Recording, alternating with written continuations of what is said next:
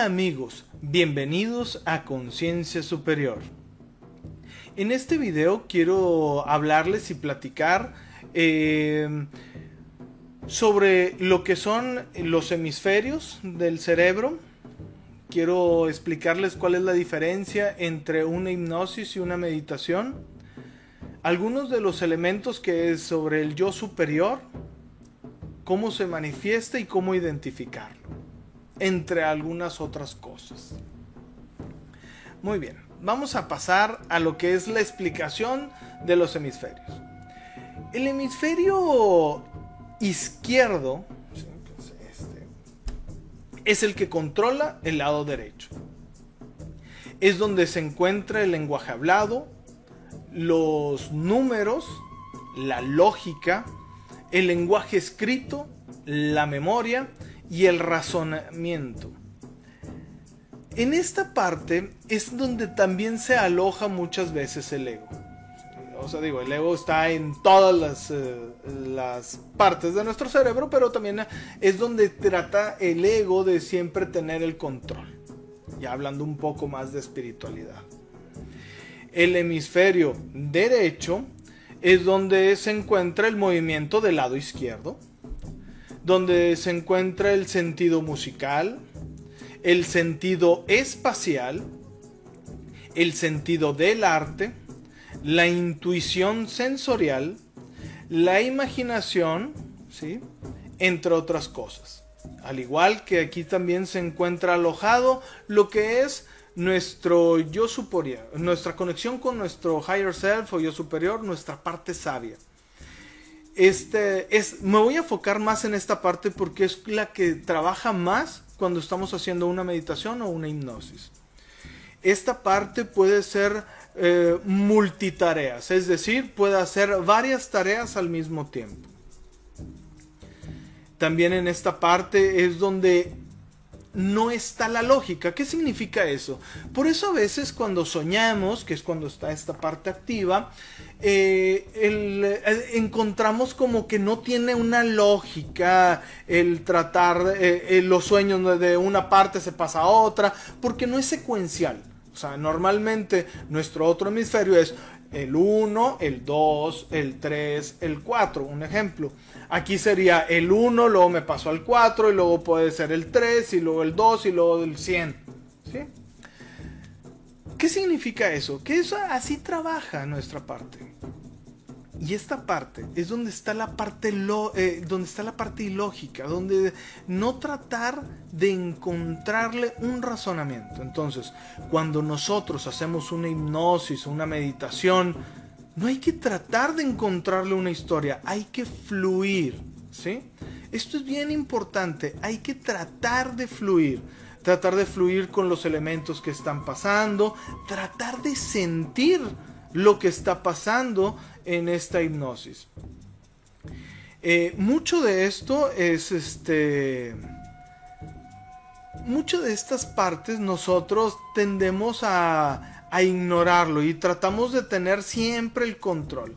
Y si es así, estamos cayendo en el lógico, en, el, en la otra parte, que es la que ahorita no queremos eh, poner atención en una meditación o en una hipnosis. ¿Por qué? Porque es la que está activa siempre. Bueno, digo, las dos siempre están activas siempre, pero me refiero a que tiene un poquito más de control cuando estamos eh, en el día a día. Cuando hacemos una meditación o una hipnosis, la parte inconsciente, el otro hemisferio, se levanta al mismo nivel y están trabajando al mismo nivel, en el cual es el que se encarga de hacer todas esas funciones en las cuales tú no estás prestando atención. Es la que se encarga de hacer muchos de los procesos en los cuales tú no estás involucrado conscientemente. ¿No te ha pasado que de repente, cuando tú estabas este, con un problema, vas a la cama, te levantas al día siguiente y ya sabes la solución? ¿Por qué? Porque toda la noche estuvo funcionando el otro hemisferio y le estuvo pasando la información a tu hemisferio eh, izquierdo. Entonces, nos vamos a focalizar en el hemisferio derecho. Por eso en una hipnosis es bueno no juntar manos y piernas. ¿Para qué? Para que dentro del el mismo cerebro, ¿sí? Cada vez que nosotros hacemos algo como por el estilo así, nuestro cerebro está viendo una comunicación. Cuando tratamos de no juntarlas en una hipnosis, nuestros hemisferios se separan y cada uno, ¿sí? Empieza a trabajar más en lo que sabe hacer. Entonces, eh, cuando hagamos una meditación, tratar de no juntar manos ni pies. ¿Verdad? Eh, hay que dejarnos fluir, como les digo. Hay que usar mucho el sentido del sentir, literal. ¿Cómo se siente una pared cuando la toco? ¿Cómo se siente caminar sobre la arena? ¿Cómo se siente caminar sobre las hojas? Y si nunca lo has hecho, imaginarte cómo sería. ¿Sí? Trabajar con la imaginación, no encontrarle una lógica, ¿sí? No encontrarle una lógica, eso es bien importante, porque si le estamos tratando de encontrar una lógica, vamos a empezar a conectar con el otro lado y ya nos vamos a desviar de lo que es la meditación y no se va a lograr a llegar a la profundidad que nosotros necesitamos para trabajar. No encontrarle una historia coherente. Lo que salga, salió. Y no dudes de ello, porque a veces cuando hacemos este algo como esto, como una meditación o una hipnosis, podemos recordar cosas que no necesariamente hayamos vivido y no significa que no exista. ¿Sí? En lo personal, muchas de estas cosas, yo estoy trabajando aquí en Monterrey haciendo regresiones a vidas pasadas, este, con varias técnicas, en los cuales eh, ahí creo que ya puse varios videos. Te das cuenta que mucho de esa, este, viene, mucho de esas historias, imaginación, todo eso, están relacionados con un problema que tiene la persona. Entonces, no sabemos si es que el problema lo está tu mente haciendo una metáfora yendo al pasado, ¿sí? Y decir esto nos pasó en un pasado y por eso tenemos este problema, o en realidad nuestra alma viene del pasado que vivió eso y ahorita está cargando ese problema. Hay muchos estudios de mucha gente, Brian Weiss, Dolores Cannon, hay mucha gente que se, se dedicó mucho tiempo a comprobar que verdaderamente sí existe lo que son la regresión a vidas pasadas. ¿Qué más este, este, te puedo comentar? Pues más que todo, ah, algo bien importante. Muchos piensan que la conexión con su yo superior, su parte sabia, es diferente. Es decir, que cuando uno está meditando y está en ese estado profundo de relajación, va a llegar una voz externa y te va a decir, el número de la lotería es fulanito de tal. Eso no va a pasar de esa forma. ¿sí? Si tú estás, este, si tú estás meditando, es como aquella vocecilla tuya, ¿sí? Que te dice, si haces esto va a pasar tal cosa. O bien, la vocecita que te dice, está sonando el teléfono y dices, ah, es fulanito de tal, contestas y en realidad sí era esa persona. Bueno, ese es tu yo superior hablando. O sea, tu yo superior no es una voz externa, es una voz interna tuya que te dice qué hacer, qué consejos te da. Por decir yo en unas sesiones, de repente está el paciente así y algunas sesiones vienen con preguntas. Si hacemos la técnica de Quantum Hypnosis Healing Technique, tienen que llegar a la sesión con una serie de preguntas. Estas personas llegan con las preguntas y ya estamos conectados con el Higher Self y yo le pregunto, me está preguntando fulanito de tal que cuándo va a cambiar de trabajo porque él ya no aguanta en ese trabajo. La persona me explicó que cuando le hice esa pregunta, dice que él se imaginó o sintió la voz, su voz, que le dijo en tres meses que no se preocupe. Y dice, y yo solamente te lo dije. Lo que se me vino a la mente te lo dije. Sin pensarlo, sin ponerle una lógica. A los tres, o sea, yo obviamente cuando terminó la sesión les entregó su audio.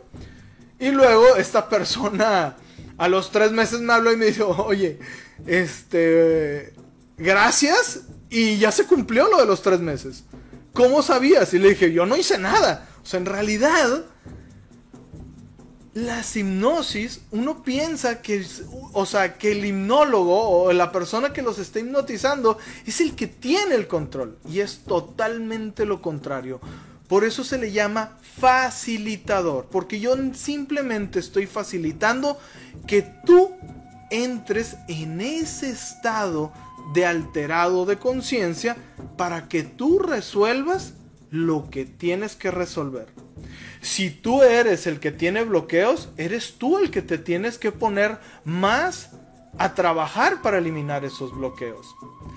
Si tú no puedes entrar en hipnosis, no es que el hipnotizador no tenga las habilidades, es porque tú no quieres destapar la caja de Pandora. ¿Por qué? Porque a veces tenemos tantas y tantas y tantas emociones reprimidas, atascadas o bloqueadas que hasta nosotros mismos nos da miedo abrir esa caja. ¿Por qué? Porque no sabemos qué es lo que nos vamos a encontrar. Hubo uno de los comentarios en uno de los videos que tengo de la conexión con el yo superior que la persona lo dijo muy honestamente, o sea, esto es una basura, no sirve para nada. Bueno, es su percepción. Y luego puso, o sea, y despotricó ahí y dijo lo que tuvo que decir. Yo le expliqué que también eso es parte del dejar fluir. O sea, si nosotros tratamos de tener el control sobre la hipnosis, pues obviamente no va a jalar. Porque sigue siendo lógico el que está tratando de tener el control. Si nosotros fluimos y decimos, bueno, va, algo a mi mente inconsciente le va a hacer, órale, y va a funcionar.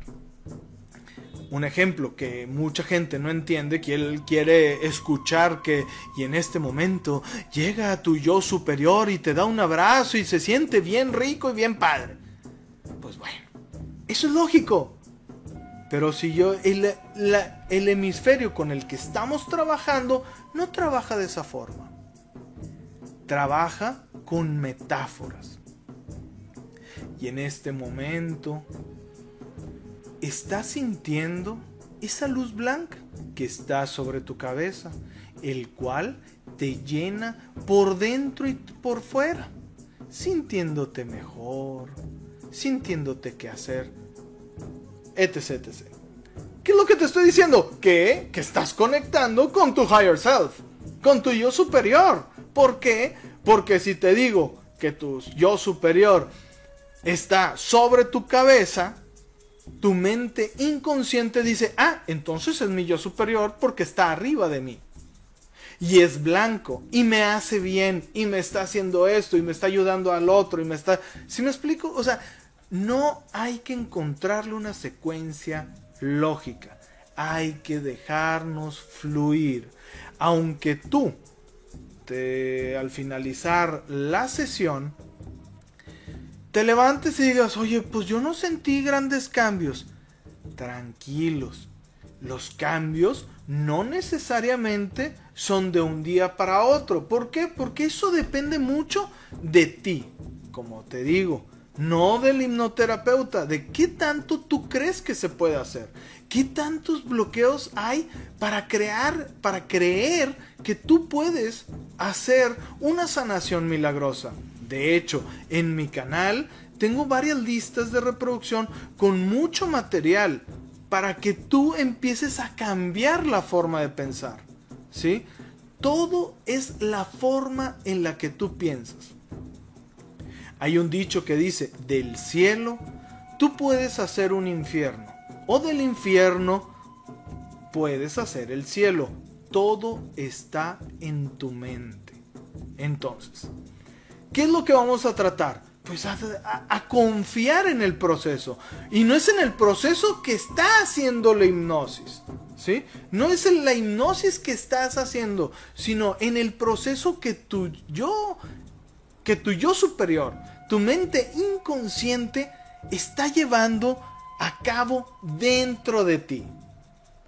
Confiando en que sabe qué es lo que tiene que hacer. Por eso, un principio de PNL es, fíjate qué es lo que escuchas, lo que ves, lo que oyes, porque eso es con lo que van a tener los recursos tu mente inconsciente.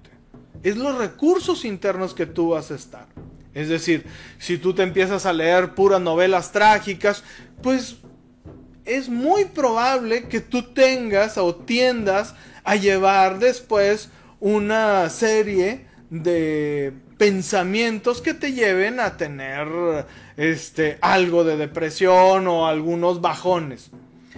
Pero si en cambio tú estás leyendo puras cosas en el cual tienes herramientas para trabajar con tu interior, para trabajar lo que son tus este, limitaciones, para trabajar con todas aquellas este, emociones atascadas o bloqueadas.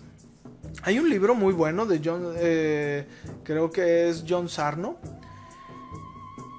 que hace cuenta que dice, es que todas las emociones atascadas y bloqueadas en nuestro cuerpo se manifiestan. ¿Para qué? Para que te estoy llevando un dolor a tu cuerpo, para que no veas esa emoción que tienes atascada porque a lo mejor tú te crees una muy buena persona que no te puedes permitir decir que a tal persona se lo lleve tal o cual, ¿sí?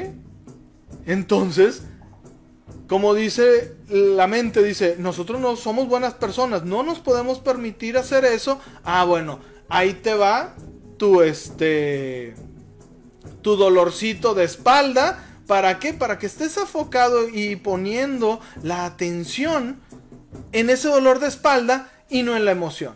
Por eso muchos, pero muchos de nuestros videos están muy cargados hacia las digestiones. ¿Cuáles son esas digestiones? Pues como la de la manzana o como la de la respiración, el cual este, entra aire fresco, porque es realidad la respiración. Entra aire fresco con oxígeno y exhalas aire cálido con todo aquello que no necesitas. ¿Por qué? Porque pues ya todo lo que no necesitas, todo ese dióxido de carbono, etc., sale por ahí. Al igual que los procesos digestivos.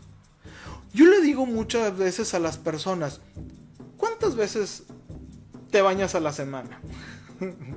Obviamente muchos contestan que se bañan una o dos veces por día. Bueno, ¿por qué no poner la intención de cuando estamos limpiando nuestro cuerpo, limpiar también nuestras emociones?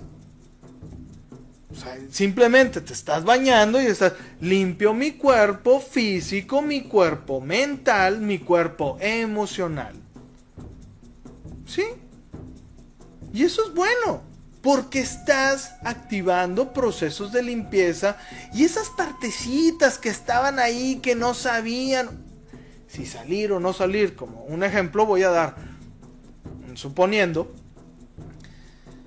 imagínate que tú tienes un pariente lo ves, lo frecuentas, pero de repente el pariente es eh, bastante insistente y no te cae muy bien.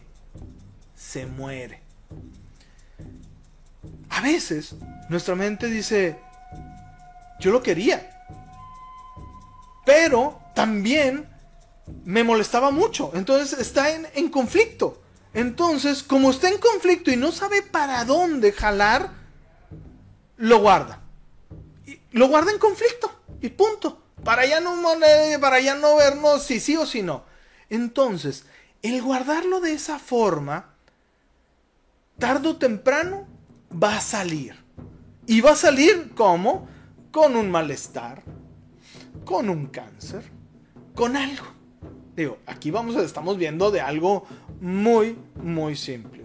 Pero imagínate que tú tienes un dolor tan fuerte como la pérdida de un hijo que no has podido superar y lo guardas. Y después de tres años tienes cáncer.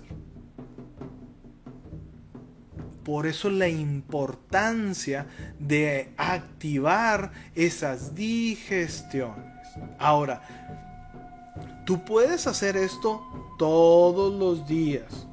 ¿Cómo? Como te digo, en la mañana cuando te bañas poniendo la intención de limpiar tu cuerpo, tu mente, tu alma, tus emociones. Activar procesos como los que estás haciendo y como los que tenemos aquí en la página. Yendo a terapia. Esto es bien importante. Aunque esto te está ayudando, estos, este, estos audios que mucha gente eh, me ha hablado y me ha este o yo las he remitido de que les digo este porque hay razones a veces que les da pena venir a contar ciertas situaciones les digo ve al canal y empieza a hacerlos. Y eso los prepara para cuando ya están con nosotros y ya físicamente ya van y toman una sesión una terapia con algún terapeuta. Todo lo que tú pienses es realidad. ¿Sí? Porque no hay una diferencia real para tu mente. ¿Qué significa esto? Si tú ves, en este caso voy a agarrar un lápiz. Si tú ves este lápiz, aquí, ok, si tú ves este lápiz, ¿sí? yo lo puedo estar viendo y digo, ah, ahí está el lápiz. Si yo cierro los ojos y revivo la imagen de ese lápiz, se prenden exactamente las mismas neuronas. Y en ese caso tú me vas a decir, ¿y eso qué tiene que ver? ¿Qué pasa? ¿Cuál es el problema de eso? Ok, haz un experimento. Ponte unas gafas de color azul, rosas o naranjas y llévalas todo el día durante tres días. Si yo te presento una hoja en blanco, ¿sí? Tú la vas a ver de color blanco después de unos de un rato, de unos días. Y tú dices, bueno, ¿y cuál es el problema de que la vea en color blanco? Que no debería de ser así que tu mente ya está filtrando lo que tú estás viendo, porque eso se debería de ver de color azul. ¿Sí? ¿Qué significa eso entonces? Que nuestro filtro, ¿sí? si, tú lo, si este es nuestro cerebro, esta es la información que está dando, aquí tu cerebro pone un filtro y ya ve lo que quiere ver. Entonces, si tú crees que no puedes lograr sanaciones milagrosas, no las vas a hacer. Si tú crees que... Ah, un ejemplo más tangible todavía. En una... En una sesión eh, a una maestra, pues le arreglaron la vista. La persona ya no necesitaba anteojos para... Para... Este... Para ver Salió de la sesión y, oye, genial, oye, genial. Oye, no necesito, o sea, para cuando se dio cuenta, dije, oye, veo perfectamente sin los lentes. Y aquí viene lo que algunos autores llaman autoprogramación negativa o autohipnosis negativa. No puedo creer que esto esté pasando. No puedo creer que se me haya arreglado la vista. De verdad, no puedo creer. Y no puedo creer. Y no puedo creer. Y no puedo creer. A los cuatro días, aquí está, tú no puedo creer. Volvió a tener que usar lentes. ¿Por qué? Porque volvió a la programación anterior. A veces, cuando se hacen este, meditaciones muy profundas, o en su defecto, o, bueno, no defecto, pero o, se hacen hipnosis muy profundas, de repente nos duele la cabeza, nos sentimos un poco aturdidos, puede haber lo que le llaman crisis curativa, pero hay que aceptarla, ¿sí? Porque esa crisis curativa significa que hubo cambios tan profundos dentro de nosotros que se movieron muchas cosas. A veces no nos damos cuenta hasta cuando ya pasó un tiempo y de, oye, antes yo tenía el vicio de morderme las uñas y ya, te, y ya me di cuenta que no lo hago. ¿Sí? Entonces, hay que tener esto en cuenta. Hay que hay que estar conscientes, hay que confiar en nuestra parte sabia, en nuestro yo superior. Tú puedes poner, yo una de las cosas que hago en las noches es, me suelto y me relajo a todo el poder, el amor, la sabiduría de mi yo superior. Me suelto y me relajo a mi yo superior. Le entrego todo el control a mi yo superior. A veces, inclusive cuando de repente he tenido algunas, eh, se podría decir, insomnio, eso hace que regrese automáticamente al sueño profundo. Bueno, es todo y espero que te haya gustado este video. De verdad es bien importante para mí, este, me, me llena de mucho gusto que se estén eh, inscribiendo cada vez más personas al canal, que compartan los videos para que gente que a lo mejor no tiene un este, dinero o no tiene eh, dónde acudir o simplemente sus creencias limitantes este, no les permiten ir a un terapeuta, que empiecen con esto. ¿Para qué? Para que al menos vayan limpiando lo que se pueda limpiar y que empiecen en un proceso de curación. Gracias. Este eh, la semana pasada llegamos a los 170 suscriptores. No es nada a comparación de otros canales que ya tienen miles. Pero poco a poco vamos a llegar a, a esos miles cada vez es más gente la que está entrando. No se desesperen.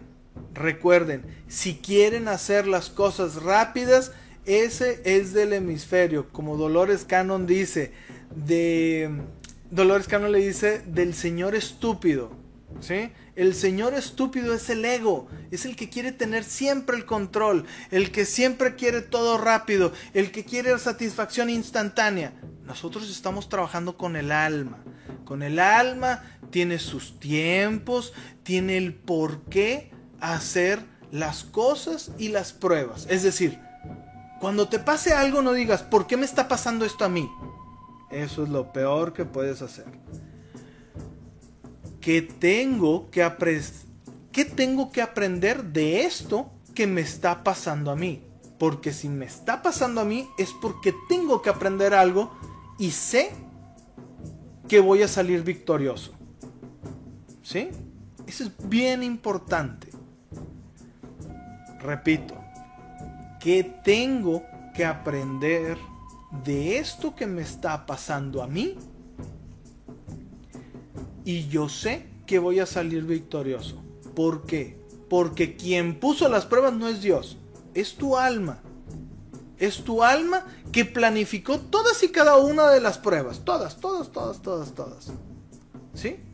Y nunca tu alma, tu yo superior, tu higher self, te va a poner pruebas que no puedas superar. Y es bien fácil, tú puedes ver hacia atrás, hacia el pasado, y ver que fue algo que tú decías, esto fue súper complicado y después puedes ver el beneficio que te trajo. Acuérdate del yin yang, no hay nada tan bueno, tan bueno que no tenga algo malo y no hay nada tan malo, tan malo, tan malo que no tenga algo bueno. Otra cosa, suscríbanse de verdad, suscríbanse y gracias, compártanlo, cualquier duda, comentario, pónganlo abajo Generalmente yo soy el que los responde, hacemos una, eh, un video o ahí mismo le respondo este, en texto. Gracias, un abrazo y que tengan un excelente día. Ánimo.